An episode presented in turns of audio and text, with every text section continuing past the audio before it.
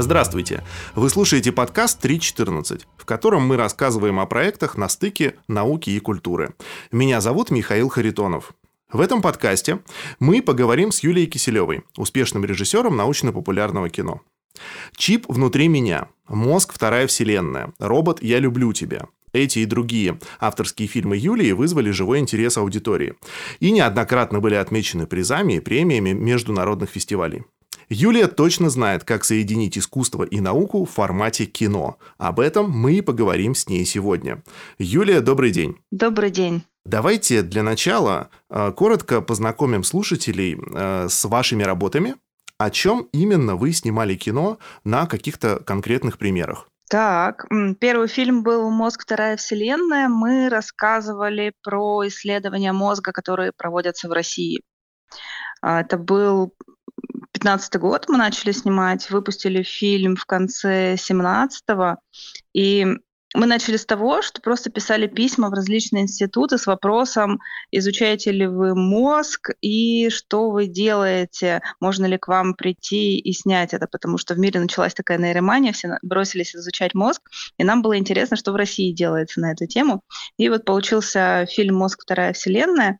Мы выпустили его в кинопрокат, что было необычно, потому что м, документальное кино редко выходит в кинопрокат, научно-популярное в кинопрокат выходило вообще не помню когда. Вот. И мы были сами удивлены, что люди шли и шли и шли на этот фильм. Он держался полтора года в Центре документального кино. Мы проводили премьеры с аншлагами в больших городах. И в Новосибирске он шел неделю, наверное, две в кинотеатре «Победа». И после этого мы решили выпустить второй фильм про мозг, некое такое продолжение. Он назывался «Мозг. Эволюция». Вот, выпустили, сделали большую премьеру э, в киноцентре «Октябрь». В Москве тоже был аншлаг, больше тысячи человек на премьере, а потом ковид случился.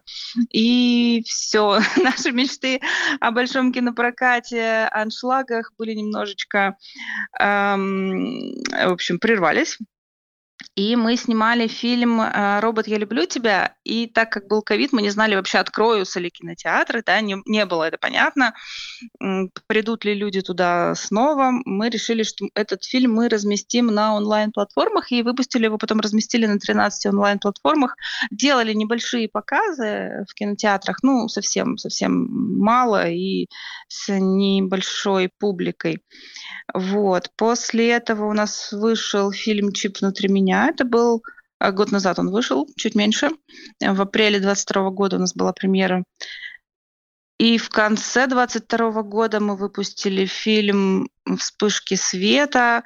А, я их с Чипом объединяю в некую идеологию, потому что это оба фильма про нейропротезирование. Вот. И сейчас мы работаем над фильмом про висцеральную теорию сна Ивана Пигарева тоже каким-то образом связано с мозгом. Но здесь еще и немножко фильм-портрет.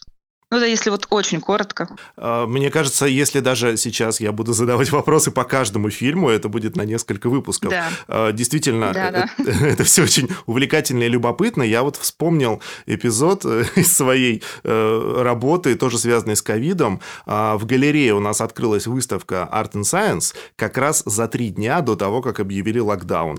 И мы с кураторами ходили и смеялись, что нечеловеческие агенты, вот эти, про которые была выставка Art and Science, они непосредственно непосредственно вмешались в выставочный процесс. Вот, э, похоже, это какое-то было целое поветрие. Да, но знаете, э, нам пришлось изменить полностью сценарий фильма, потому что когда мы снимали робота, мы, во-первых, думали, что это будет международный проект.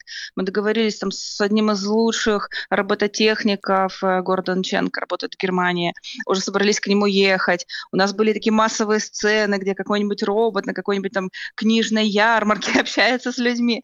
А в итоге мы снимали во время ковида, мы поняли, что никаких массовых сцен у нас э, в принципе быть не может, потому что запрещены были массовые мероприятия. Мы потихоньку снимали, и потом уже, когда начали ограничения снимать, мы досняли одну такую, ну, массовую, это громко сказано, у нас эм, есть э, эпизод «Секс-куклой», когда э, герой фильма возит ее по городу, и мы просто смотрим реакцию людей, как они реагируют на то, что он ходит, значит, с, этой, с такой резиновой девушкой. Вот, и он с ней на корабле плыл по Москве Москве-реке. Вот это, наверное, ну, самая массовая сцена была в фильме. А так мы ушли в какую-то совершенно камерную локальную историю. В основном это робот и человек. Вот, э, например, сидит у нас робот Пушкин, которого сделала компания Neurobotics, в маленькой комнатке к нему заходит э, человек. Ну, это был такой небольшой эксперимент. Мы просили людей прийти поучаствовать у нас в фильме. Вот человек заходит и видит Пушкина. И дальше мы снимаем его реакцию, робот Пушкин с ним разговаривает, задает ему разные вопросы, философские в том числе. И нам было интересно, э, как человек будет реагировать, как будет отвечать. И это очень любопытный такой эпизод в фильме, потому что, конечно, предсказать это все было невозможно. Я сама удивлялась, видя реакции людей, как они общаются с Пушкиным. Вот. И это такая камерная история получилась, но то есть фильм получился совершенно другим, не тем, который мы ждали, но при этом вполне нравится публике. Ну да, я представил себе пустые улицы большого города, потому что все сидят на самоизоляции, и роботы идут. Страшновато. А вот скажите, э, робот Пушкин, он разговаривал стихами? Он не стихами разговаривал, я ему прописала сценарий, э, скрипт такой некий. И, кстати, у нас, по-моему, только один человек догадался, что что-то не то. Дело в том, что робот Пушкин, он не может сам разговаривать. То есть ему нужно было написать текст, и вот мы там кнопочку нажимаем, и он говорит, да, то есть он не может сам придумывать. И мне нужно было написать такой диалог, чтобы э, человек, который зашел к нему, он не догадался о том, что робот не сам с ним разговаривает, что мы ему придумали некий сценарий, и вот человек туда заходил, и Пушкин брал брал инициативу в свои руки и говорил, здравствуйте, меня зовут вот так, так, да, проходите, садитесь, пожалуйста, давайте с вами пообщаемся. И люди были настолько э, в таком неком ступоре, потому что они не ожидали однозначно увидеть там Пушкина. Они, во-первых, к нему на «вы», да, с уважением. Александр Сергеевич сидит перед ними. И они даже не догадывались, что там можно ему какой-то вопрос в ответ задать. То есть э, робот полностью перехватывал инициативу и с ними разговаривал, спрашивал, каково это быть человеком. И ему отвечали. Так что мы немножко тут обманули наших э, участников. Из опыта просто скажу, что это очень напоминает разнообразные перформативные практики, которые э, используются в современном искусстве. И вот хочется поговорить об этом, о том, вот каким вы видите место научного кино в этом переплетении жанров, к чему, как вам кажется, может быть, ваше научное кино или вообще э, оно ближе к искусству, э, к документалистике или к журналистике, или, может быть, это совершенно какая-то своя вселенная? Что вы думаете по этому поводу? Угу. Ну, смотрите, чтобы эту паутину распутать, вот есть э, журналистика. Журналистика – это, ну, собственно, деятельность по сбору, обработке, передаче информации. Есть кино как вид искусства. Да? Искусство отличает э, авторская точка зрения, художественные образы, художественный ряд, ну и так далее, и так далее. Вот, э, соответственно, любой кинематограф, любой вид кинематографа относится к искусству. А виды бывают разные, да, есть у нас игровое кино, это когда с актерами, постановка, есть неигровое кино. Неигровое кино у нас бывает анимационное, документальное и научно-популярное. Ну, собственно, научно-популярное кино – это вид кинематографа, то есть вид искусства, где мы говорим, ну вот если в документальном кино мы говорим о человеке, да, то есть э, режиссер исследует человека, то в научно-популярном кино режиссер исследует некий предмет или явление. Вот, то есть у нас протагонист не какой-то человек, а какое-то явление. Как вот мы там сняли, снимали про чип, у нас э, чипирование, да, вот мы там говорим чипирование. Что такое чипирование? Мы решили исследовать, а что такое чипирование, зачем людям в голову вставляют эти чипы и так далее, и так далее. Если мы снимаем про мозг, то для нас э, предметом исследования является мозг, ну и все, что с ним связано. А если про роботов, то а, даже не столько роботы, сколько взаимоотношения людей и роботов. Вот это вот научно-популярное кино. Вот э, у него место там, как вид искусства, кинематограф. Вы разложили по полочкам, даже здесь э, не, нечего и уточнять. Да, я просто преподаю еще, и у меня есть лаборатория научного кино, и когда я объясняю, э, как снимать научпоп, это вот важный такой момент, что это не жанр, так же как документалистика, это не жанр, это вид. И когда мы понимаем, что это не жанр, а это вид, мы понимаем, что любое кино, то есть э, тоже документальное, может обладать неким жанром. И на самом деле это такая важная вещь, потому что нас путают платформы, которые пишут жанры комедия, детектив и документальное. А на самом деле внутри документального кино тоже есть и комедия, и детектив, и триллер. Но ни зритель об этом не задумывается, и режиссеры тоже забывают об этом думать. А когда ты режиссер, и когда ты думаешь о том, что ты можешь снять научно-популярное кино в жанре детектива, например, или а, в жанре комедии, то у тебя уже гораздо шире м, твоя палитра художественная. Вот от этого все идет. Вот это да, сейчас было для меня открытие. А скажите тогда, а, у вас есть какой-то, может быть, жанр, который вам ближе, или вы обычно отталкиваетесь от темы? Ну, во-первых, я люблю вставлять комедийные элементы, потому что я понимаю, что я вот показываю людям научно-популярное кино на широком экране. Я кинематографист старой школы, да, училась в Авгике, и для меня широкие экраны, большой там кинопрокат — это важно. И я понимаю, что там зритель приходит э, в кинозал, и ему нужно испытать ну, максимальное количество эмоций, потому что люди в кино приходят не за информацией, за информацией они приходят в интернет, э, на, на портал научный, а в кино они приходят за эмоциями. Соответственно, мне нужно их обогатить разными эмоциями. Поэтому мы стараемся, чтобы у нас и драма была, и где-то можно было посмеяться.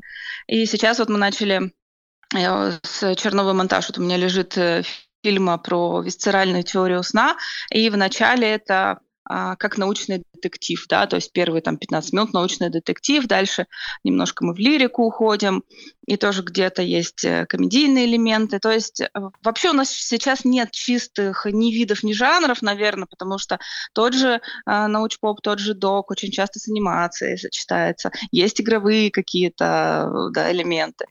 Вот. И точно так же жанры. Чистого жанрового кино, наверное, можно редко встретить в документалистике или в научно-популярном кино.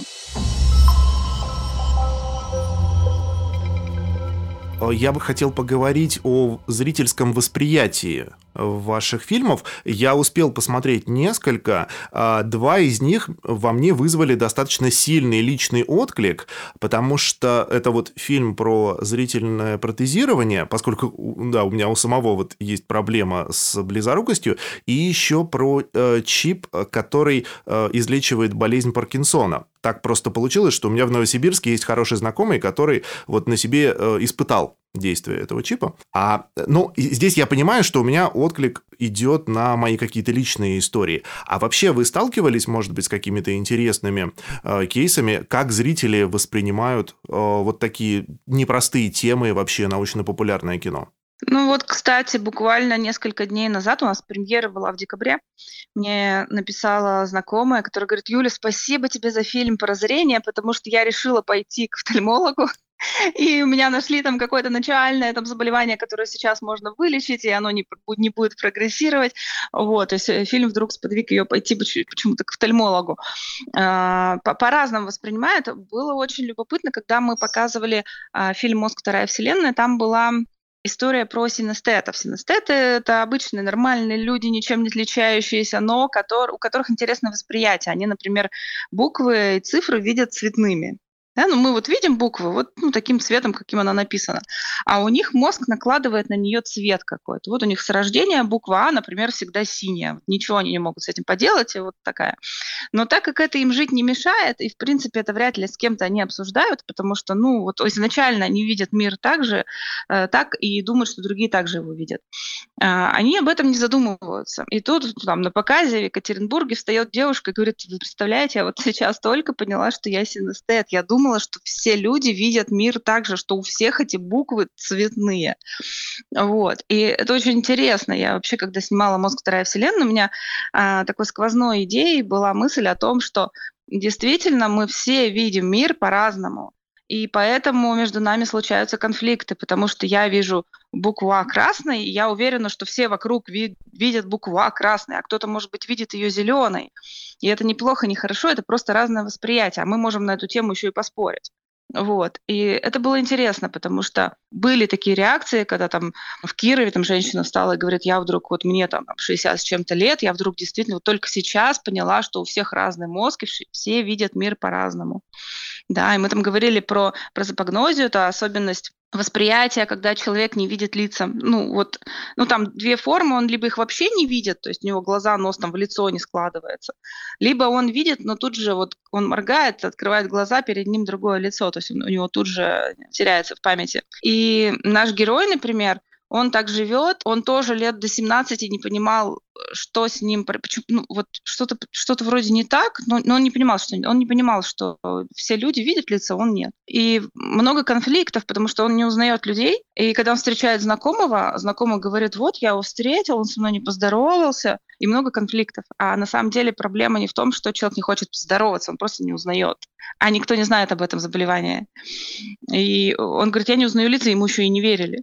Вот, то есть э, вот об этом фильм, и была интересная реакция у людей, людей, которые вдруг задумываются о том, что да, мы, мы каждый индивидуален. Что касается чипов, да, мы же развеивали мифы, да, вот это вот мифы, вот нам ставят чипы, будут нами управлять, а мы рассказали, для чего нужны эти имплантаты, на самом деле, да, их вставляют по медицинским показаниям, чтобы там с болезнью Паркинсона, с той же а, бороться с дистониями, там, с ДЦП и так далее.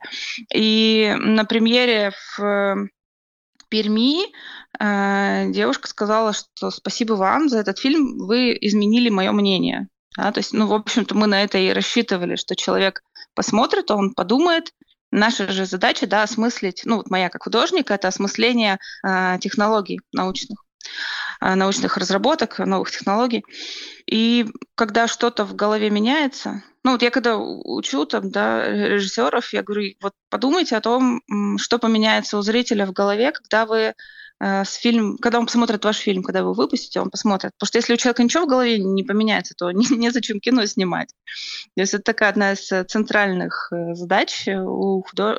ну, художника, у режиссера, как раз вот подумать о том, что у зрителя поменяется, так что да, это важно. Тут я с вами совершенно согласен, что да, вот э, когда отклик происходит, значит, действительно э, искусство попало. Э, про синестетиков у меня знакомая есть синестетик, и чтобы увидеть, вот я однажды просто ей предложил такой эксперимент, чтобы увидеть, как она это воспринимает, мы сели с карандашами и листочком бумаги и просто писали разные слова, числа и раскрашивали их буквы и цифры в те цвета, какими она их видит. Это, конечно, сильно расширяет восприятие. Угу. Насчет выбора тем я хотел спросить. А, у вас есть какая-то, может быть, стратегия долгосрочная? А, например, вы выбираете а, из какой-то узкой специализации, например, только самые свежие открытия и освещаете их. Или, может быть, вы ориентируетесь на запрос от аудитории, или просто по сердцу, как вы выбираете темы? Смотрите, самые свежие открытия вообще смысла нет освещать, потому что это задача журналистов, опять же. Вот у нас, эм, опять же, есть некая путаница. Мы, например, когда говорим про советское научно-популярное кино, многие имеют в виду там киножурналы, да, которые выходили перед э, художественными фильмами и показывали, что вот где-то там физики открыли то-то, вот у нас там то-то заработало. Но на самом деле это хоть и вроде бы кино, потому что это показывалось в кинотеатре и на кинопленке, в общем-то, это формат формат нынешних новостей. То есть в советское время у научно-популярного кино была функция информационная. А сейчас, так как эта функция перекочевала к журналистам да, на, напрямую в интернет, зачем нам ждать, э, пока мы снимем три, там, три года, мы два года, сколько снимаем кино про нейроинтерфейсы, там, за, за три года уже все поменялось, уже придумали другие и так далее. Вот, это все в интернете. А наша задача вот осмысление некое философское, куда идет вообще человечество пространство. Вот. И поэтому здесь вот, вот эту функцию мы снимаем, и остается, что я вообще снимаю кино, это такая скорее моя эмоциональная реакция. То есть почему мы снимали фильм про роботов? Я листала Инстаграм, увидела фотографию женщины, и э, была моя эмоциональная реакция, она меня испугала. Я не поняла. Ну, то есть вот листаешь просто ленту, вдруг тебе попадается фотография, она какая-то страшная. Я так как-то краем мозга так анализирую, почему она такая страшная. Ой, наверное, у нее неудачный ракурс э, в там фото. Вообще странно, что ее выложили. А, там брови у нее, как вот девушки там делают брови, какие-то у нее брови уж совсем не похожие на, на, на человеческие. Ну и все, и дальше пролистала, а какая-то тревога осталась. А потом я вдруг через несколько дней вижу в интернете эту же девушку и выясняю, что это робот. И тут мне еще страшнее, потому что я вдруг осознаю, что я не отличила робота от человека. И я задаю окружающим вопрос, говорю, ребят, если вы встречаете кого-то, как вы отличите, это робот или человек? Ну, представим, что роботы, они вот уже такие, как люди, э, с такими же движениями, да, они тоже разговаривают. Как вы поймете, робот это или человек? Ну и приходим к выводу, что никак это не понять, собственно, потому что мы вообще не знаем, как, ну как это, вот никак. И я подумала, что это интересная тема, и надо на эту тему снимать кино. Ну, собственно, мы снимали кино про то, где там граница между роботом и человеком. А если мы будем части тела заменять, да, как, когда человек роботом станет? Ну, это давний философский вопрос. Вот. А про чип мне позвонила подруга и говорит, вот, Юля, я знаю, там ты снимаешь кино про мозг, у меня как раз два фильма про мозг вышло. А вот скажи, пожалуйста, нас ведь не чипируют, нам ведь не ставят имплантаты в голову. Я говорю, что, откуда ты это вообще взяла? Она говорит, а вот мы тут посмотрели Бесогон, и вот теперь мы обсуждаем там чипирование, имплантаты, и нами будут управлять. Я говорю, а в какую часть мозга тебе нужно что вставить, чтобы тобой управлять? Ну, в общем, она задумалась, и я подумала, ну что ж такое? Мне зрители тоже эти вопросы задают а, потому что в первом фильме про мозг мы показывали жуков-киборгов. Там есть э, калифорни... калифорнийский профессор Мишель Махарбис, который э, вставлял жукам имплантаты, они у него как на пульте управления, как вот эти игрушки, да, на пультах управления. Он кнопочку нажимает, жук направо полетел, налево. Вот. Но все посмотрели, говорят, боже, сейчас людьми также будут управлять. И мы решили, что нужно просто рассказать про технологию нейростимуляции, а, зачем нужны имплантаты. Вот, то есть скорее это моя такая реакция на какие-то окружающие, ну, актуальные события, да, раз об этом говорят, люди реагируют, и я, я понимаю, что нужно про это снимать кино. Вот. А про Ивана Николаевича Пигарева немножко было по-другому. Мне несколько лет подряд э, разные люди говорили, ты снимаешь про науку, тебе надо снимать про Пигарева. Я думаю, да что ж такое, почему про него надо снимать? Ну, думаю, ну, я посмотрела, очень интересный человек, мы пришли с ним, сняли интервью. Еще, э, еще даже не думали, про что кино будет. Ну, он сон изучает, соответственно, про сон. А, сняли интервью. Потом случилось, потом пошли искать деньги, что-то пока не получалось написать заявку, потом случился ковид, потом еще что-то, а потом он умер. И мы, вот уже сценарий был написан, а герой умер, мы не знали, что делать, а потом мне написал его сын, говорит, ну давай снимать, и мы стали снимать, да, вот, и сейчас такое кино выйдет в следующем году, полнометражное, и оно получается и про Ивана Николаевича, и про сон, и про исследование сна, и вообще как ученые в советское время работали, жили. В общем, довольно любопытное кино. Вот, то есть это каждый раз как, как-то по-разному происходит. Да, чувствуется, действительно, вот за всем этим стоят такие истории, от которых даже просто дух захватывает, когда вы рассказываете. Тогда, в общем, это объяснимо, да, почему э, фильмы получаются такие глубокие и, в общем-то, тоже захватывающие. Мне бы хотелось вот спросить, спросить у вас насчет технологии визуальной. А, я, поскольку сам, ну, с с каким-то опытом в популяризации науки, а, я смотрел много и знаю, как бывает непросто подобрать визуальный ряд для того, чтобы угу. проиллюстрировать как минимум проиллюстрировать, а иногда и для чего-то большего, потому что ведь угу. как и Art and Science, так и научное кино это не только научная иллюстрация. Вот можете рассказать э, про эту сторону вашей работы? Здесь, э, с одной стороны, просто, с другой стороны, не просто, просто потому что, опять же, а, мы художники, да, мы исходим из того, что кино художественное. Любое, даже документальное кино, оно может быть художественное, если ты его решаешь художественными методами. Соответственно, э, все это делается на самом деле на стадии подготовки, то есть до того, как ты включил камеру, у тебя есть оператор-постановщик. Э, вот сейчас у нас есть художник-постановщик, да, мы снимаем фильм с художником, который разрабатывает экспликации, да, вместе со мной, у меня есть режиссерская, оператора там операторская, мы садимся и думаем, как мы решим этот фильм. Вот, например, э, вот последний фильм про Ивана Николаевича. А, Иван Николаевич живет в здании МГУ. Профессор, а, там много профессоров живут. И в какой-то момент я подумала, вот он живет в здании МГУ, он работал в советское время в одной из лучших лабораторий нейрофизиологии в Ипиран. У нас есть огромное количество хроники, потому что он сам снимал. Это просто бесценно. У него какие-то потрясающие совершенно киноархивы, э, в которых запечатлены вот эти ученые там, 60-х, 70-х годов, которые стояли у истоков там, всего и искусственного интеллекта, и там, нейрофизиологии в советское время. И все они есть на этих кинопленках. И очень активная, бурная жизнь у этих ученых. Они там яхту построили в советское время. Представляете, все лаборатории строили яхту 15-метровую, потом на ней плавали. Вот. И это очень такая активная жизнь. Понимаешь, у нас много отсылок к советскому времени. А, плюс к этому Иван Николаевич, он праправнук э, Тютчева. И у нас есть Муранова, да, дом-музей Тютчева, где до сих пор живут потомки Тютчева, и Иван Николаевич там жил частично. И вот мы так вот смотрим, что у нас есть. У нас есть МГУ, у нас есть Муранова, у нас есть э, советская хроника. И, и как-то вот вырисовывается уже и палитра цветов, да, и какая-то стилистика мы думаем, ну вот у нас какие цвета, у нас такие теплые цвета, там, хотим что-то теплое сделать по восприятию, ну, например, оранжевый. Дальше мы, например, приезжаем в Сколтех, где мы проводим эксперимент, и, исходя из своей экспликации, начинаем искать, ну, нам дают какое-то пространство, да, вот здесь у нас эксперимент. Мы с художником смотрим, художник говорит, нам нужно здесь оранжевое кресло. Ну, в Скалтехе его нет, мы его арендовываем, привозим в Скалтех. А еще нам нужны вот такие-то подушки. А еще мы там смотрим декор, который подходит нам стилистически. Вот у нас какая-то штука там похожа на ЭГ, а мы как раз ЭГ э, записываем в кадре.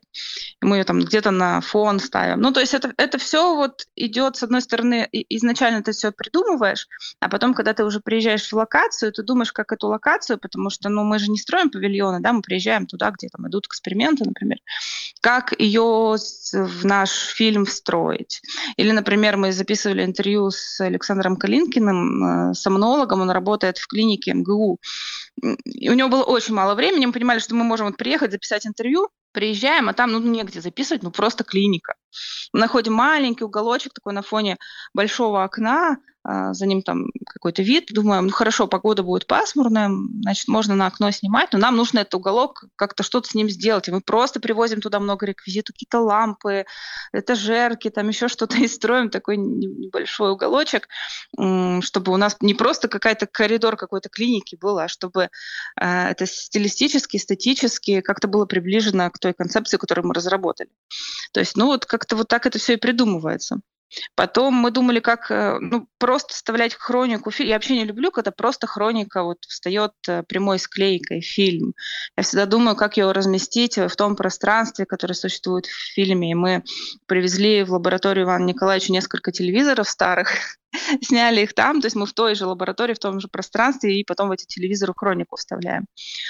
Ну вот все идет от пространства, от атмосферы. Вы заговорили как раз именно на ту тему, которую я хотел подвести, про взаимодействие э, с учеными. Есть ли у вас угу. какое-то разделение, например, жесткая зона ответственности, или все происходит в потоке вот прямо сейчас? Э, как вот это взаимодействие происходит? А, то смотря, что делает ученый в фильме. Вот, например, «Вспышки света» мы с Андреем Демчинским снимали. Это, он офтальмолог. И, собственно, он разрабатывал, ну, вот он в команде э, Сенсортех, да, который разрабатывает вот этот вот имплантат, который вставляется в зрительную кору для того, чтобы слепой человек мог что-то начать видеть. И мы с Андреем говорили, когда я говорю, я хочу снимать фильм, он говорит, давай. И, по сути, дальше он был, ну, просто, ну, помогал нам всем, абсолютно. Мало того, что он снимался в фильме, объяснял мне все эти процессы научные, мы с ним несколько интервью записали. И дальше он нам помогал. Он с нами летал Челябинск, например, потому что в Челябинске живет герой фильма. Ну, мы бы, наверное, без Андрея бы просто с ним не справились, потому что а, он Андрея давно знает, он ему доверяет, да, и с ним нужно было договориться. Вот тут Григорий, у которого стоит э, имплантат сетчатки глаза. Вот. И Андрей с нами летал в Челябинск, например. Вот, ну и так далее, и так далее. То есть здесь просто вот ученый, который нам помогал в съемках. Или я говорю, Андрей, что мы будем снимать, что вы делаете? Он говорит, вот мы планируем первую операцию на обезьянке в Адлере. Я говорю, о, круто, можно нам поехать, как нам это организовать? Ну, и он нам помогал в этом. Вот, когда мы снимали фильм про Ивана Пигарева, был момент, когда мне нужен был эксперимент, да, то есть у нас фильм, в принципе, во многом на хронике и на прошлом, и на каких-то прошлых исследованиях, но я хотела, чтобы вот эти прошлые исследования перетекали в настоящие исследования, чтобы было какое-то, чтобы показать преемственность, чтобы было продолжение. И я ходила и говорю, надо нам какой-то эксперимент. Вот Иван Николаевич, он э, э, сначала на кошках долгое время проводил эксперименты. Ну, там смысл простой. Стимулируется кишечник, и он смотрел ответы в зрительной коре во время сна на висцеральную стимуляцию. Вот, собственно, смысл его теории в том, что мозг во время бодрствования обрабатывает сигналы от внешней среды, а во время сна переключается на обработку э, сигналов от внутренних органов, э, помогая им восстанавливаться во сне. Вот. И э, смысл его экспериментов, э, он стимулировал кишечник, там кошки, когда она спит и смотрит, о, действительно, мозг отвечает во время там, сна, реагирует на кишечник. Вот. Потом он успел на двух людях такие эксперименты провести, и, и все, потом он умер. И мы ходили, нам нужно снять этот эксперимент, нужно снять этот эксперимент. Вот, и Михаил Лебедев, э, профессор МГУ, э, нам в этом помогал. То есть он просто взял и этот эксперимент организовал э, в Сколтехе, он работал в Сколтехе, пригласил других ученых, нашел нам ЭЭГ. Более того, он сам стал испытуемым. То есть он глотал кремлевскую таблетку, такая таблеточка, которая как батарейка, она стимулирует, э, идет по желудочно-кишечному тракту, стимулирует его и когда человек спит, э, в этот момент таблетка стимулирует, а ученый записывает ЭЭГ и смотрит, опять же, вот эти ответы висцеральные. Вот. И он сам еще и был испытуемым, и так как он ученый, он еще мог анализировать, что с ним происходит. Вот. И мы снимали этот эксперимент в Сколтехе. То есть э, по-разному бывает. Иногда ученый это просто эксперт, который ты приходишь, он тебе дает интервью на какую-то тему. То есть уровень вовлечения, опять же, может быть разный. А скажите, пожалуйста, вот как относятся вообще ученые, э, может быть, не только те, с которыми вы работали, э, в принципе, к явлению научно-популярного кино? Э, дело в том, что я часто сталкивался, что вот обычные научные сотрудники и даже руководители институтов относятся со скепсисом к популяризации науки. А, и на самом деле, да, вот это из личного опыта, иногда даже призывают ученых, вот, например, из Новосибирского академгородка городка поменьше читать лекции и побольше читать, э, читать статей по своей теме. А вы с какой сталкивались обратной связью от научных сотрудников? Когда я начинала снимать фильм про мозг, мне вообще сложно было попасть э, к ученым, потому что мы просто нашли в интернете лаборатории, которые занимаются плюс-минус тем, что, чем нам казалось, нам надо снимать, да, мозгом. И рассылали письма. И большая часть ответов была нет. Мы не хотим общаться с журналистами. И я говорила, я не журналист, я кинематографист. Потом я выяснила, что ученые вообще не знают, вот это был 15 год, 14-15, что есть документальное кино, что оно еще живо, и что я, я не журналист, я кинематографист, они не понимали, кто это. Ну, то есть кто этот человек, который вроде приходит с камерой, берет интервью и говорит, что он не журналист, это как?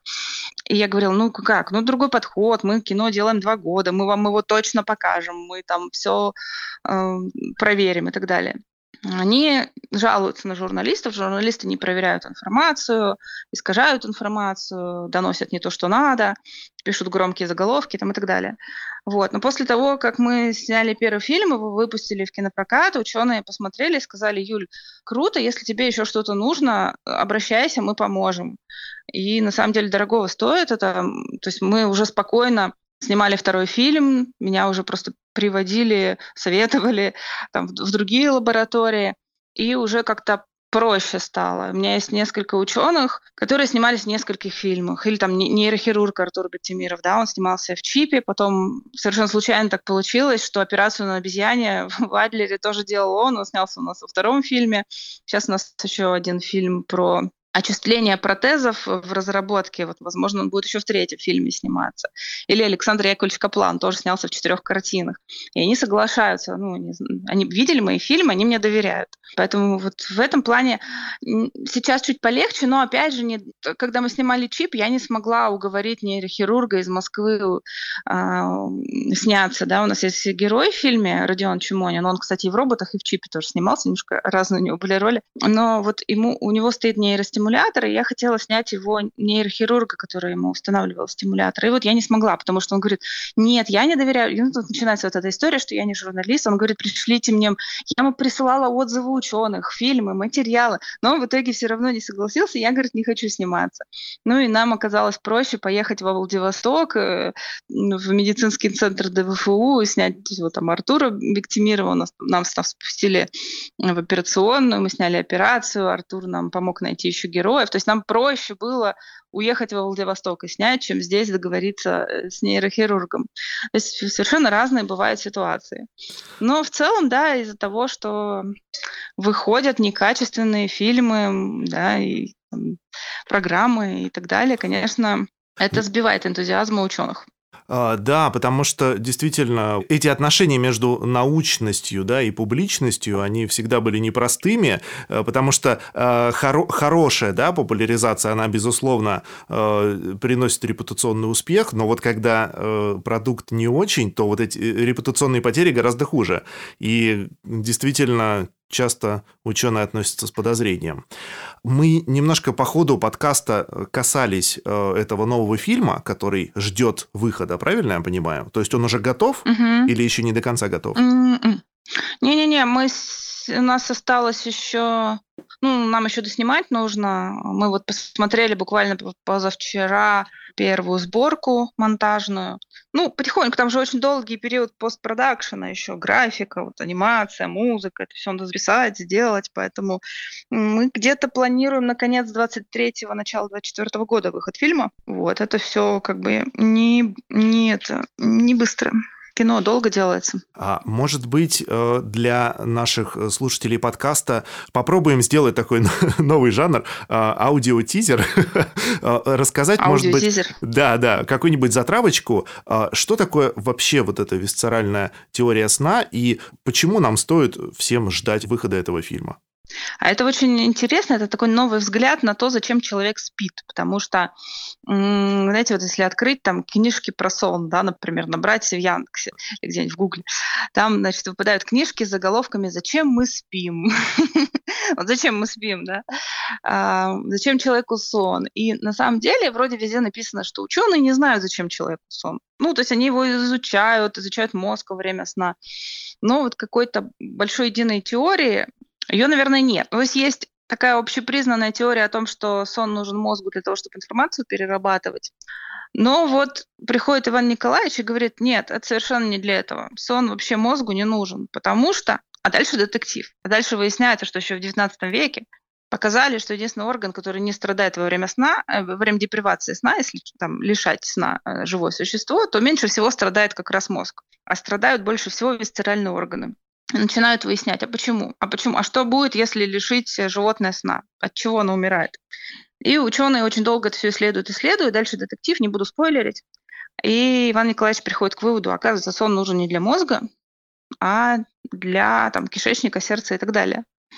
И дальше эту теорию развивает. А дальше приходят другие ученые говорят, нет, мы не согласны, что-то какая-то это ерунда, вообще не про это. Ну и дальше завязываются споры. Вот. И, собственно, мы вот в фильме и пытаемся разобраться в этом, во всем, в новой теории, в старой теории, в каких-то исследованиях. Э. Но вообще любопытно, конечно, да, там нам ученые рассказывают, что а, проводились эксперименты, например, когда группа студентов не досыпала всего лишь там час-два от нормы, то она становилась более восприимчива к вирусным инфекциям на 250%. Вот, то есть, в общем-то, мысль-то в том, что нужно спать, а вот зачем нужно спать, это уже другой вопрос, это ученые исследуют. Получается, мозг не спит, а как бы осуществляет менеджмент сна для остального тела. Такая, да, теория? Да-да-да. То, что мозг во время сна не спит, это уже доказано, это уже понятно. Вопрос, что он делает, потому что ну, непонятно, что он делает. Очень увлекли. Теперь вот я точно буду ждать выхода фильма. Да, еще у нас есть лаборатория научного кино. Я провела первую лабораторию э, научного кино в Сколтехе. Это, к слову, про взаимодействие с учеными. А, в партнерстве с фестивалем Фанк мы ее делали весной. мы привели 16 режиссеров в Сколтех, познакомили с учеными, и у нас режиссеры снимали небольшие фильмы. И вот, к слову, про взаимодействие, я тоже ученых, э, вернее, режиссеров пугала немножко, что вот, вам нужно серьезно подойти к теме, изучить все, прежде чем вы пришли общаться к ученому, чтобы вы не выглядели дилетантами. И, в общем, мы подготовились, заготовились. В итоге получился альманах из 16 новелл.